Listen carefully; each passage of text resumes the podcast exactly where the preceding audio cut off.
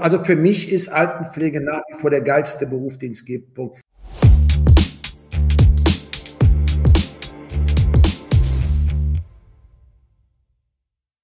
Herzlich willkommen bei Pflege Digital jetzt, dem Digital-Podcast für die Pflegebranche mit Giovanni Bruno und Christoph Schmeeweiß.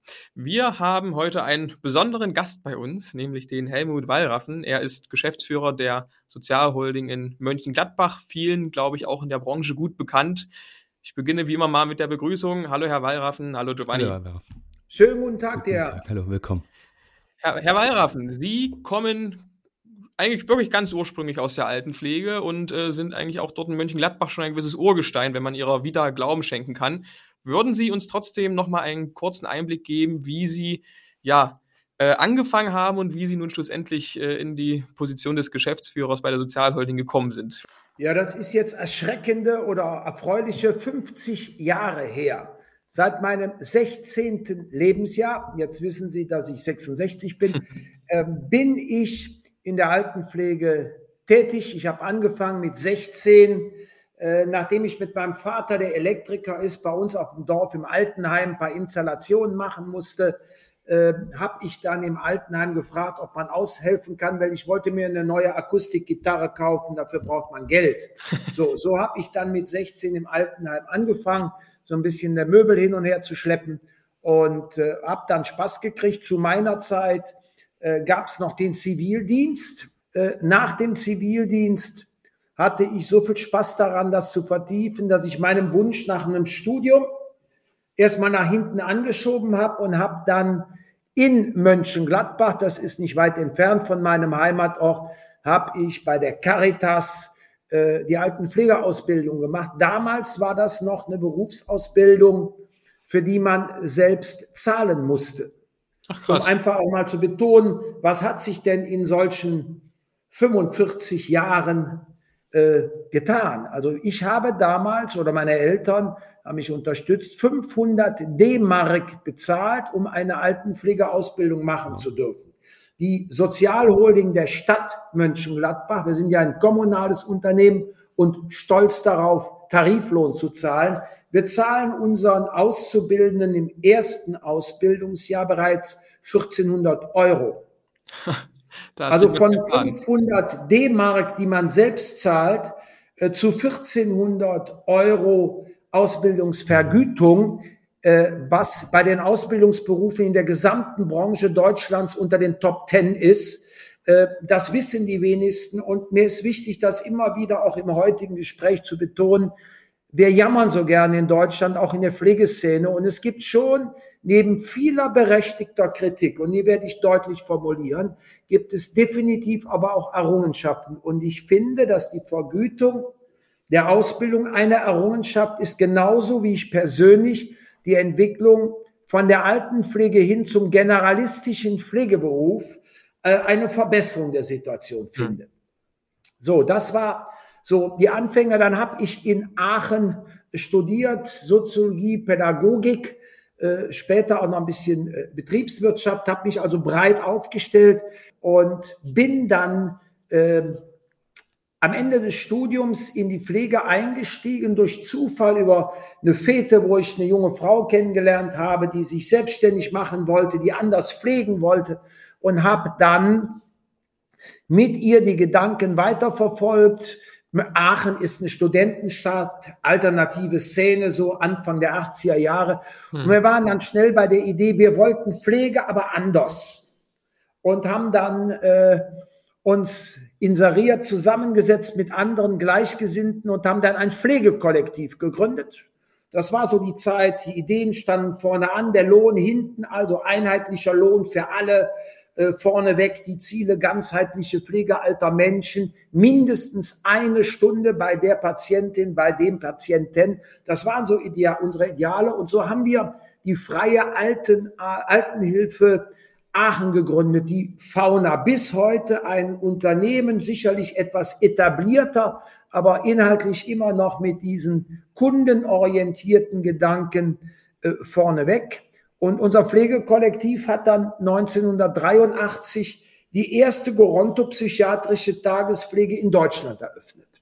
Okay. Also wir sind mit in den Anfängen der Tagespflege zu Hause, das, was heute so etabliert ist. Und das Spannende damals war, und ich erzähle das heute, weil ich vielleicht auch ein bisschen äh, Mut machen will den jungen Menschen, die sich heute für die Pflege interessieren, was ist wichtig neben einem fairen tariflichen Lohn, dass wir, bevor wir hinterfragen, lässt sich das überhaupt finanzieren, für uns klar kriegen, was sind eigentlich unsere mhm. Ziele, was wollen wir und wo kämpfen wir äh, für die Werte. Und äh, unser Ziel war es, den Bedürfnissen der alten Menschen gerecht zu werden, unsere Arbeitskraft zur Verfügung zu stellen, damit die Bedürfnisse und Bedarfe, das sind ja zwei unterschiedliche Dinge, der alten Menschen auch befriedigt werden. Und das war auch unser Erfolg, weil man fand uns alle schon komisch in der etablierten Szene der Politik und der Wohlfahrtsverbände, aber man nannte uns dann die weltlichen Engel, weil mit diesem sehr subversiven Einheitslohn, da konnte man ja schlecht gegen angehen. Das ist so ähnlich wie die wirklichen, die, die kirchlichen Nonnen, die ja auch 24 Stunden für ihren äh, Ehemann, den Jesus Christus, da arbeiten. Ne? So haben wir dann da frei die Idee des alten Menschen vorne angestellt und unser Lohn war nun wirklich nur deshalb auskömmlich, weil wir aus der alternativen Szene kamen und wir da noch nicht die Riesenbedürfnisse hatten.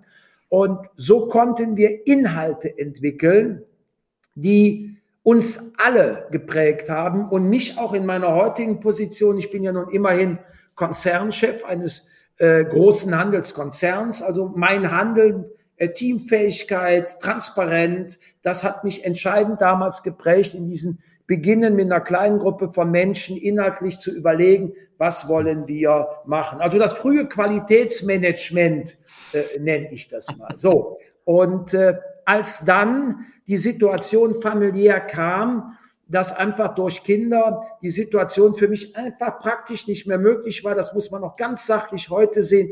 Man darf in der Pflege über Geld reden. Ich kam mit dem Lohn nicht mehr aus.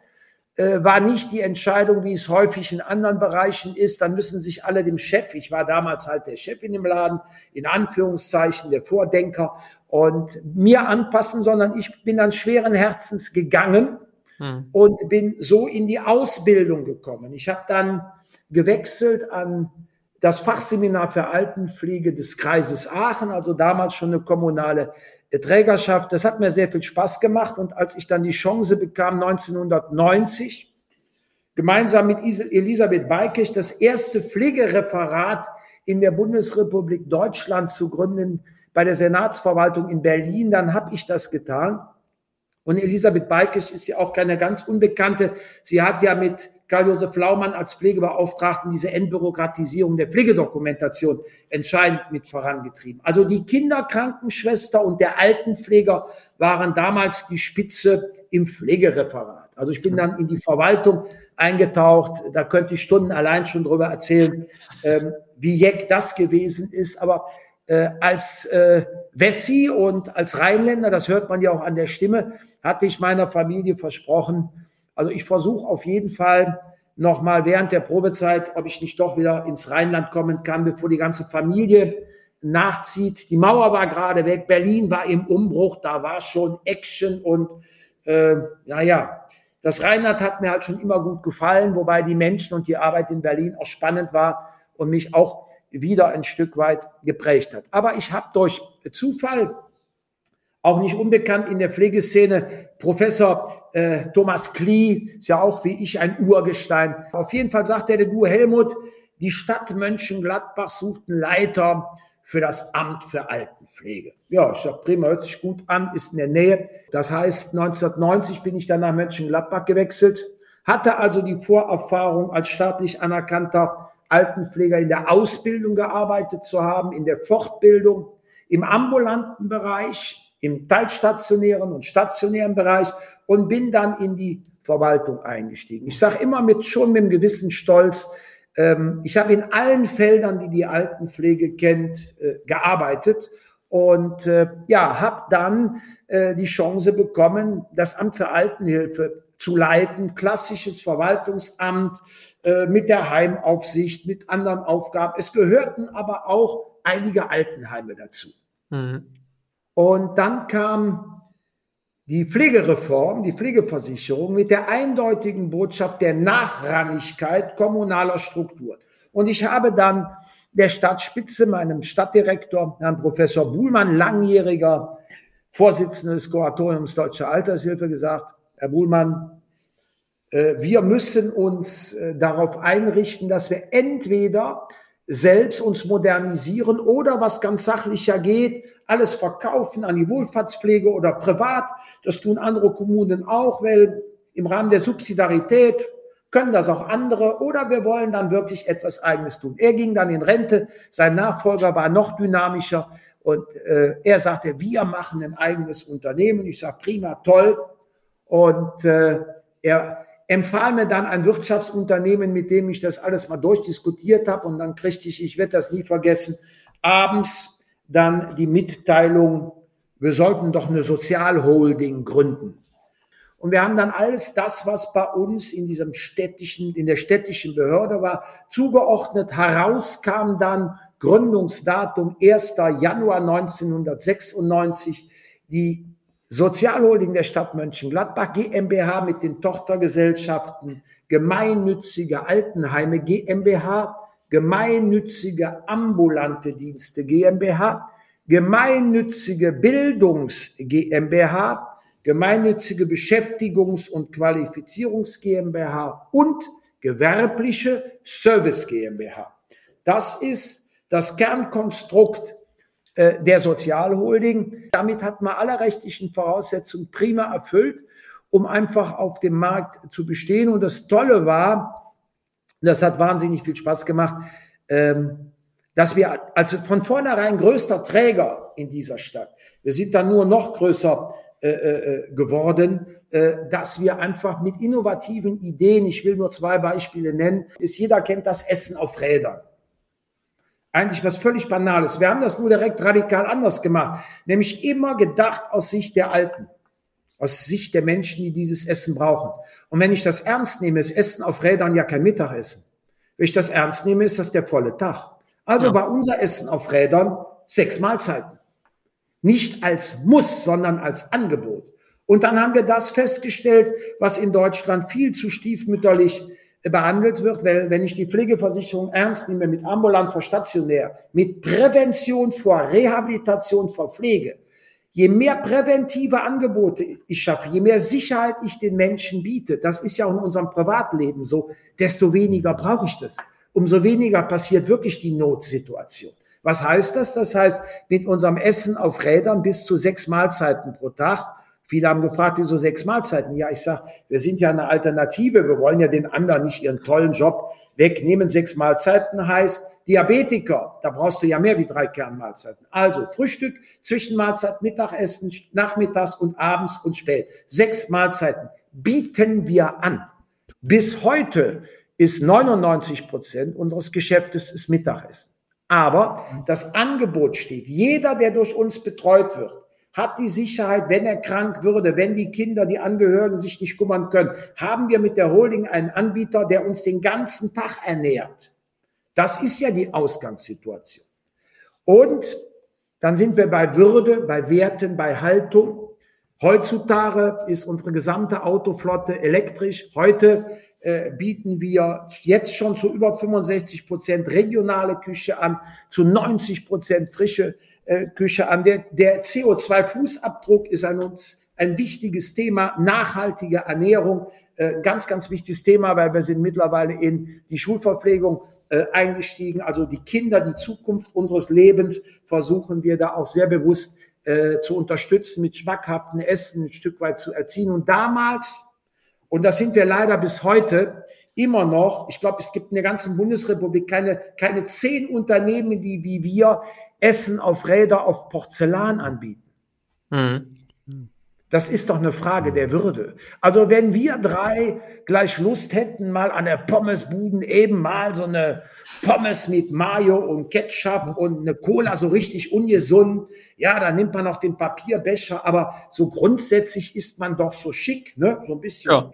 So, zumindest so Porzellan und nicht so ein Alubecher, wo der Zahn noch schmeckt nach, nach Alu oder irgend sowas. Ja, und ähm, das war uns damals schon wichtig und das ist auch sehr, sehr gut bei den Kundinnen und Kunden angekommen. Und ja, heutzutage nennt man so etwas auch noch nachhaltig. Also seit 1995 sind wir schon nachhaltig.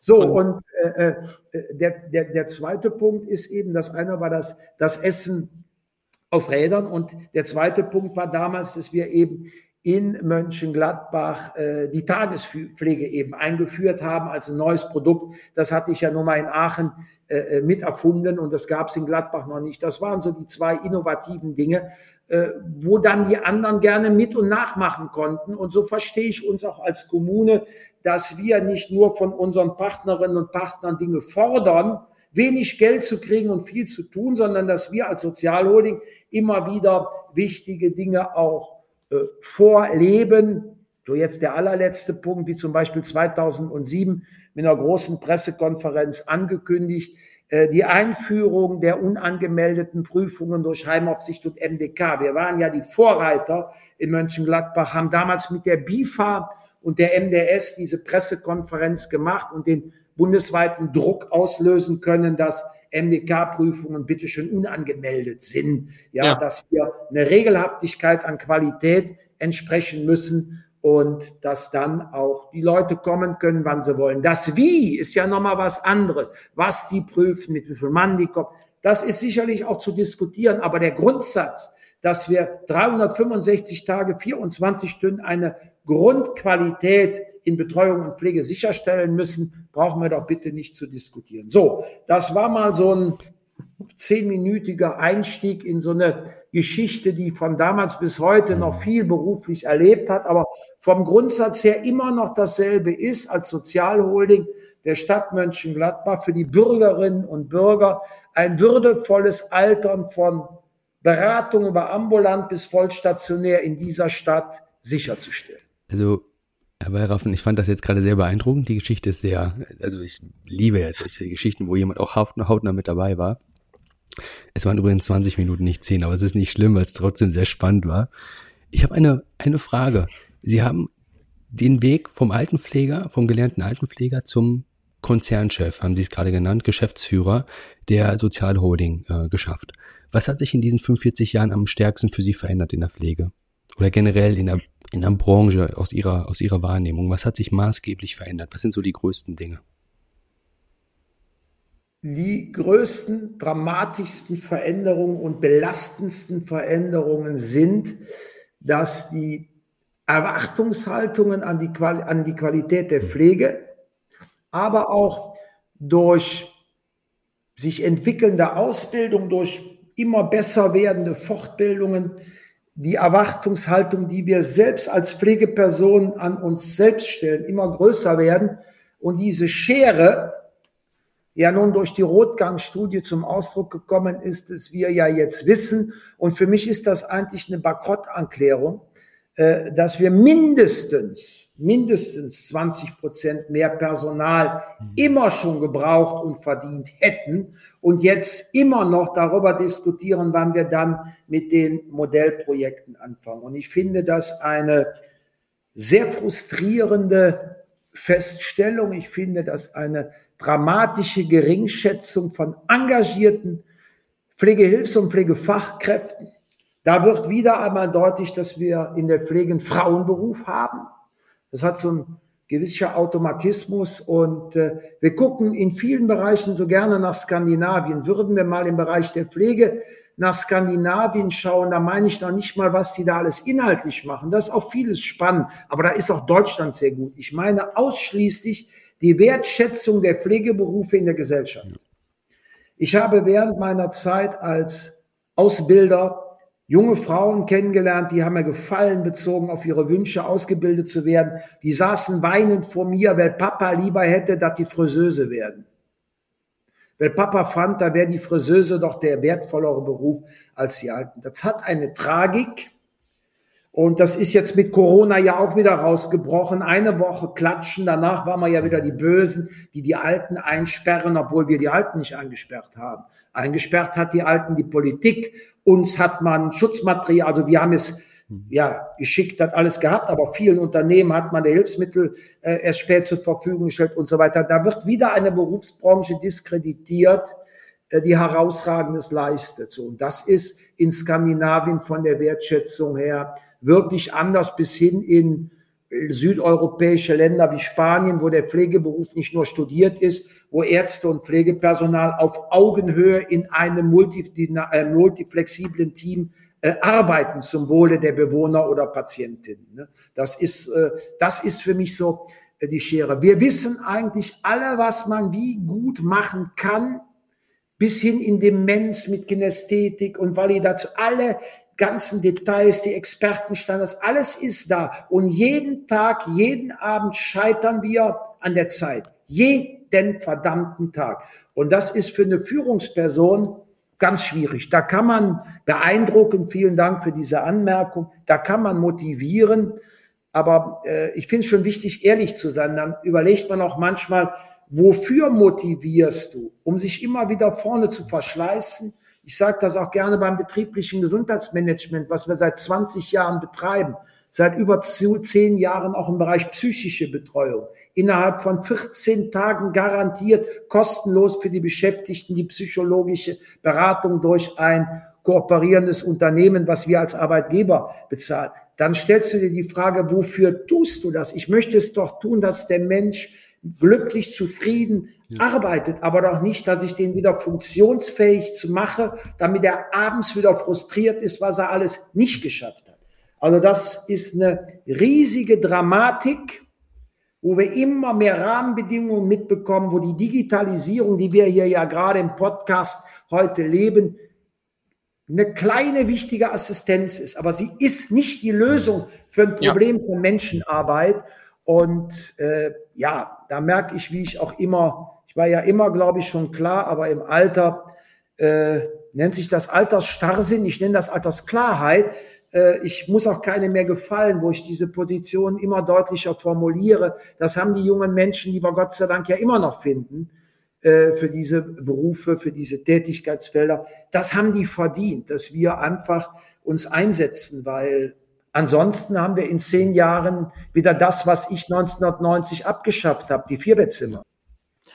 Ähm, Herr Wallraffen, Sie haben ja gesagt, dass eins der Hauptprobleme oder das Hauptproblem das Thema Zeit ist und dass die Digitalisierung, wenn überhaupt, nur einen kleinen Teil zur Lösung dieses Problems beiträgt. Ähm, welche Maßnahmen halten Sie denn jetzt auch rückblickend auf die letzten Jahre für besonders sinnvoll in diesem Bereich? Also was haben Sie eingeführt in Ihrem Betrieb, wo Sie gesagt haben, na Mensch, das hat uns jetzt wirklich weitergeholfen. Das hat den ganzen Prozess besser, zeitsparender gemacht. Wir haben ja bereits vor über 20 Jahren für mich den entscheidendsten Punkt initiiert. Und das war nicht Pepper. Das war also nicht der Ersatz für den Menschen, da irgendwie so eine 1,20 große Figur, die komischerweise nur Hip-Hop-Musik kennt. Die alten Leute kennen vielleicht noch, so wie ich, Janis Joplin oder Jim Morrison oder Bill Haley oder sowas, aber nicht Hip-Hop, ja.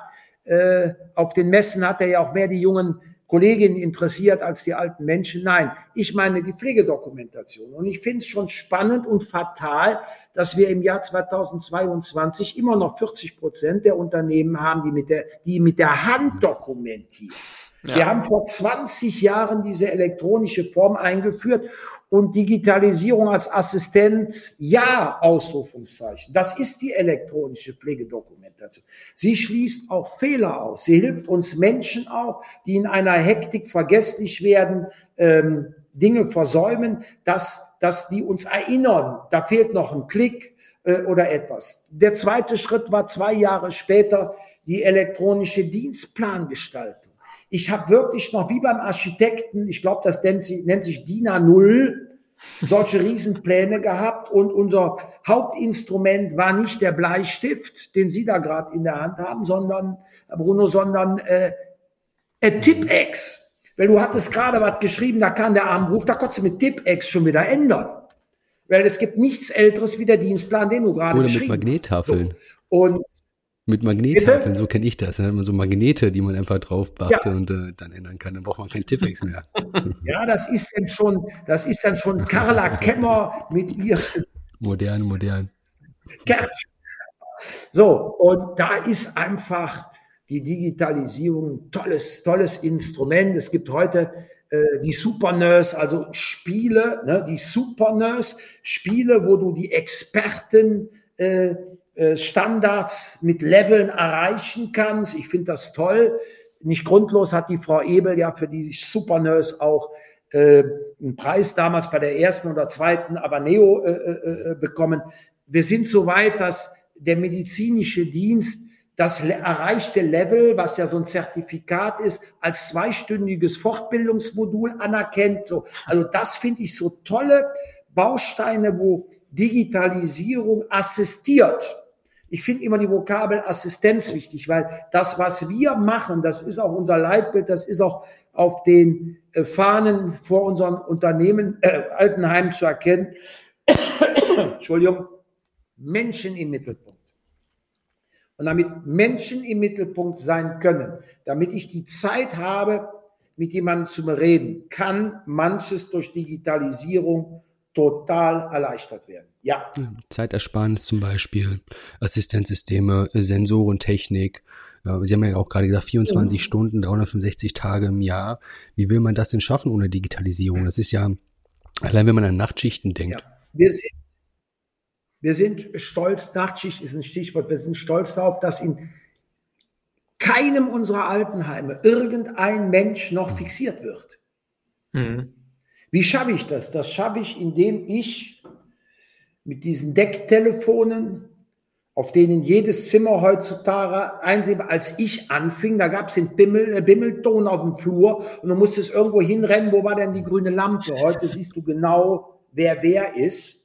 Und mit diesen Flocate-Teppichen, wo die Sensormatte drunter ist, mit dem Niederflurbett, was nur 20 Zentimeter hoch ist, kann nichts Gefährdendes mehr passieren. Das Schlimmste ist, der Oldie rollt raus und du rollst ihn äh, wieder rein. Das sind für mich revolutionäre, würdige Technologien, die uns als Menschen eine Sicherheit geben, nicht mehr etwas Gefährliches zu tun, weil ich habe oft genug in meinem Leben äh, Nachtdienst gemacht und damals in einem Haus mit 130 Bewohnerinnen und Bewohnern. Da gab es zwar nur eine Pflegestation, aber es sterben ja nicht nur Pflegebedürftige. Also Pflegestationen mit 24 Bewohnenden, dann 110 äh, damals hieß das eine alten Wohnheimbewohnerin, alleine eine Nacht Wache und dann verstarb nachts jemand, du kamst irgendwann ins Zimmer und du hast ja sofort gesehen und gefühlt, oh, der ist leider schon länger verstorben das schafft schon Frust. Du warst nicht da in dem Moment, du konntest nicht beistehen. So und immer diese Belastung. Ne, du hättest was anders machen können. Es wäre besser gewesen, wenn du was anders gemacht hättest. Da kann Technik mittlerweile enorm vereinfachen. Aber da müssen wir Träger auch in Technik investieren und dürfen nicht nur darauf warten, dass sie uns irgendjemand refinanziert. Also meine zarte Andeutung hin zur Rendite, wie viel Erwartungen darf ich dann haben?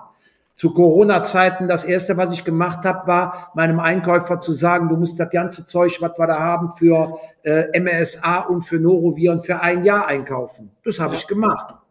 Und wir haben keinen einzigen Tag gehabt, wo wir Stress hatten wegen Corona. Außer wir wussten nicht, wie tödlich ist das mit Impfungen und so. Aber Schutzmaterial, das war ja zum Teil jämmerlich, was in der Szene passiert ist. Jämmerlich. Ja, dass die Menschen privat zu ihrem Schutzmaterial besorgen mussten. Sie sprechen mit den Investitionen auch gerade ein äh, wichtiges Thema an. Ähm, die aktuelle Situation in der, in der Branche ist ja doch recht angespannt, weil links und rechts die Kosten explosieren, sei es jetzt durch äh, ja wirklich die, die, die Alltagssachen, äh, also Speisen, Energie, die explodieren, sei es durch Zeitarbeitsfirmen, ähm, worüber man halt Personal sich holen muss, was ja auch deutlich teurer ist. Wie wirkt sich denn so eine Situation auf Digitalisierungsvorhaben aus? Weil die müssen ja auch aus irgendeinem Budget gespeist werden. Ja, das ist eine Frage der Seriosität der Unternehmen. Das ist eine Frage der Erwartungen. Ich habe das ja vor zwei Jahren im Fernsehen mit Jens Spahn bei Dunja Hayali gesagt. Ich wiederhole mich gerne auch heute. Unternehmen, die 14 Prozent Renditeerwartungen haben, sind einfach unseriöse Unternehmen, die es auf dem Markt nicht geben darf. Punkt. Aber die gibt es und das interessiert keinen. Und solange die diese 14 Prozent nach vorne stellen, außer sie haben Pech, dieses Unternehmen hat ja jetzt in Frankreich erlebt, wie das sich auch umkehren kann, wenn dann plötzlich ein offen öffentlicher Protest kommt, dann geht plötzlich die Aktie runter, dann scheinen die ja in Deutschland mittlerweile sogar Finanzprobleme zu haben. Äh, ja, da sind die Dinge falsch im Mittelpunkt. Seit vielen, vielen Jahren hat sich in Deutschland die freie Marktwirtschaft überholt. Wir brauchen eine soziale Marktwirtschaft mit klaren Rahmenbedingungen, aber auch mit staatlich refinanzierten Rahmenbedingungen. Und dann bin ich immer noch, das wird gerne missverstanden, für eine Trägervielfalt. Also es gibt ganz tolle private Unternehmen und ganz schlechte kommunale, ja selbstverständlich. Also die Trägervielfalt die möchte ich doch nicht abschaffen durch die soziale Marktwirtschaft. Ich möchte nur klären, was hat das mit Rendite zu tun? Was hat das mit staatlichen Voraussetzungen zu tun? Zum Beispiel, jetzt erst kümmert sich der Staat und immer noch nicht einheitlich um den Tariflohn. Und es wird gestritten, ob der AVR oder irgendein Haustarif genauso gut ist wie der kommunale TVÖD. Entschuldigung.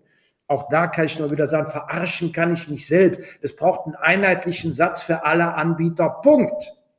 Und das haben die bis heute nicht geschafft. Jeder, bis hin zu den Gewerkschaften, ist ja froh, wenn ein Millimeter sich bewegt und dadurch irgendetwas passiert und einer vielleicht Mitglied wird in meiner Gewerkschaft. So, das ist keine Herangehensweise, äh, die seriös ist. Und dann habe ich natürlich auch ein Problem bei den Investkosten, weil wenn ich ein Haus neu baue, dann sind die durchschnittlichen Laufzeiten der Bankendarlehen auf Zins und Tilgung 25 bis 35 Jahre. Dann muss ich so langfristig denken dann kann ich nicht sagen, ich mache den Spaß fünf Jahre, dann verkaufe ich den, die ganzen eingesparten Investkosten nehme ich mit und der Doof, der den Laden kauft, der kann dann ja gucken, wie es weitergeht. Aber so ist das bis heute möglich. So passiert das selten bis gar nicht in der Kommune. Wenn es da enger wird, verkauft man höchstens. Das ist auch selten an der freien, äh, in der freien Wohlfahrtspflege, aber in der Privatwirtschaft ist das Altersgeschäft. Wir alle haben noch mitbekommen, wer in den vergangenen Jahren wen gekauft hat. Und es ist doch kein Zufall, dass der Präsident der Privaten immer noch den familiären Betrieb der Privaten äh, äh lobend erwähnt, aber tatsächlich schon fast 50 Prozent der Privaten nur noch äh, große Konzerne sind. Das ist doch kein Zufall. Und wenn man dann auch noch überlegt, dass das fast alles europäische Konzerne sind, da müssen wir uns doch mal die Frage stellen, bei allem Respekt hin zum europäischen Gedanken. Was reizt denn in anderen Branchen tätige Unternehmen aus England und Frei, äh, Frankreich in Deutschland in Pflege zu investieren? Anscheinend doch nur eine unfassbar hohe Rendite, die es in den anderen europäischen Ländern nicht gibt. Und Rendite heißt Nachteile für alte Menschen, für deren Pflegequalität und für die Gehälter der Mitarbeitenden. Punkt. Dem kann man eigentlich nur zustimmen. Also die Standardisierungen fehlen einfach in unserer Branche. Jeder kann, also bis zu einem gewissen Grade gibt es schon Standards, aber darüber hinaus kann ich ja selbst entscheiden. Subventionen, aber es, das sieht man auch an diesen ganzen Fördertöpfen, das ist auch ein klassisches Beispiel. Äh, ähm, Föderalismus. Ja. Jedes Bundesland hat irgendwie andere Fördertöpfe Manchmal hat man gar keinen Fördertopf, dann gibt es irgendwelche anderen äh, differenzierten Regelungen. Es ist nirgendwo standardisiert und deswegen kann man eben dieses Niveau auch gar nicht erreichen. Wo, wo, wo wollen wir das Kapital denn auch herbekommen für solche Investitionen am Ende? Das ist ja die Frage. Ich meine, es hat ja auch so einen, so einen ganz gefährlichen Beigeschmack. So was, ah, was wir gerade diskutieren, das würde doch nie in der Autobranche passieren. Das würde doch nie bei Porsche oder Mercedes, Mercedes äh, passieren. Ja, da rede ich nicht über Tariflohn, sondern höchstens übertariflich. So, das hat einfach damit zu tun, dass da nicht nur die Gewerkschaften so stark sind, sondern dass es einfach in dieser Gesellschaft und aus meiner Sicht völlig zu Unrecht über, über subventionierte Unternehmen sind. Nehmen Sie damals äh, den Bankenkollekt. Da haben Menschen betrogen, das wurde staatlich subventioniert. Nehmen Sie den unverschuldeten, aber immerhin auch Automobilcrash, der wurde staatlich subventioniert. Und was ist in der Pflegebranche? Ausgebeutete, immer mehr ausgebrannte Pflegepersonen. Rafft das irgendwann jemand? Aber wir sind immer vor lauter Helfen und irgendwie den Betrieb noch am Laufen halten, äh, sind wir nicht in der Lage, unsere Interessen selbst zu vertreten. Und das tun bei allem Respekt die Gewerkschaften ja auch nicht so, wie es sein müsste. Die müssten erstmal ihren eigenen Beschäftigten vernünftige Tariflöhne zahlen. Das ist immer so eine nette Anekdote. Die kämpfen für einen Tariflohn, aber wenn sie mal in die Gewerkschaften selbst reingucken, ist da ja auch längst nicht alles Gold, was glänzt. Also ich halte vom Grundsatz her viel von einer berufsständischen Vertretung, wie sie ja mit diesen Pflegekammern angedacht sind. Aber das ist jetzt dann wieder mal im geliebten Föderalismus in 16 Bundesländern 16 mal unterschiedlich. Das ist dann zwischen Alten- und Kranken- und Kinderkrankenpflege auch mal wieder unterschiedlich. Ich denke dann immer an diesen ach so beliebten Film Das Leben des Brian. Die Volksfront Judäe und die jüdische Volksfront. Hauptsache, wir bekämpfen uns untereinander. Das Feindbild ist klar und der Gewinn. So, das ist einfach äh, das völlig Bekloppte in unserer Szene. Herr Weiraffen, ich glaube, an dieser Stelle könnten wir bestimmt noch Stunden diskutieren, weil mir brennen auch ein paar Themen unter den Nägeln. Ich Aber ich glaube, unsere Zuhörer, die haben meistens so eine Dreiviertelstunde Autofahrt, deswegen müssen wir einen Cut machen. Aber geben, ja, fahren Sie vorsichtig, wenn Sie uns Ja, genau, fahren Sie vorsichtig. Und Herr Waraffen, Sie haben jetzt die Gelegenheit, geben Sie, ich, ich, geben Sie der Nachwelt mal einen, einen, einen, einen, geben Sie mal den jungen Menschen etwas mit. Jungen Menschen, die sich gerade diesen Podcast anhören und sich überlegen, ich arbeite in der Pflege oder auch egal wie alt man ist, ich bin in der Pflege oder ich würde gerne in die Pflege. Warum sollte man Ihrer Meinung nach in der Pflege arbeiten? Was ist nach wie vor eigentlich der Hauptgrund? Vielleicht können Sie noch mal Ihre persönliche Motivation, ein paar schöne Worte mitgeben, bevor wir zum Ende kommen. Ja, ich weiß nicht, ob schön. Also für mich ist Altenpflege nach wie vor der geilste Beruf, den es gibt. Es ist Menschenarbeit. Es ist jeden Tag etwas an. Du lernst tolle Menschen kennen, wenn sie Glück haben, wie ich, vielleicht sogar die Ehefrau. Also es ist einfach äh, was wahnsinnig faszinierendes, immer abwechslungsreiches. Äh, du kannst dich auf andere Menschen verlassen. Du kannst in Würde eine Qualität an Arbeitsleistung erbringen. Und alte Menschen sind lebende Geschichtsbücher. Was gibt es Spannenderes? Weil wir alle müssen uns über unsere Geschichte identifizieren. Das zeigen ja auch so Zukunftsbewegungen wie Fridays for Future und alle diese wichtigen Dinge. Die haben mit der Geschichte zu tun, die haben mit unserer Gegenwart zu tun. Und da ist Altenpflege genauso wie Krankenpflege auch. Aber ich bin Altenpfleger. Ich setze mich für mein Tätigkeitsfeld ein. Und es ist das Spannendste auf der Welt. Und die Menschen sollen sich trauen, ähm, nicht nur das auszuprobieren, sondern ich finde es so wichtig, äh, wir müssen mehr über die positiven Dinge dieses faszinierenden Berufes reden. Dann können wir auch die Verbesserungspotenziale angehen. Aber wenn wir immer nur benennen, was fehlt, wie soll irgendein kluger Kopf, und die brauchen wir, Lust haben, diesen Beruf zu erlernen? Es ist der tollste Job. Schreit es raus, was fasziniert ist. Dann kriegen wir auch die richtigen Leute, die uns unterstützen. Chaka, in diesem Sinne. Dankeschön, Dankeschön. Herr für diese wirklich sehr schöne Aufnahme.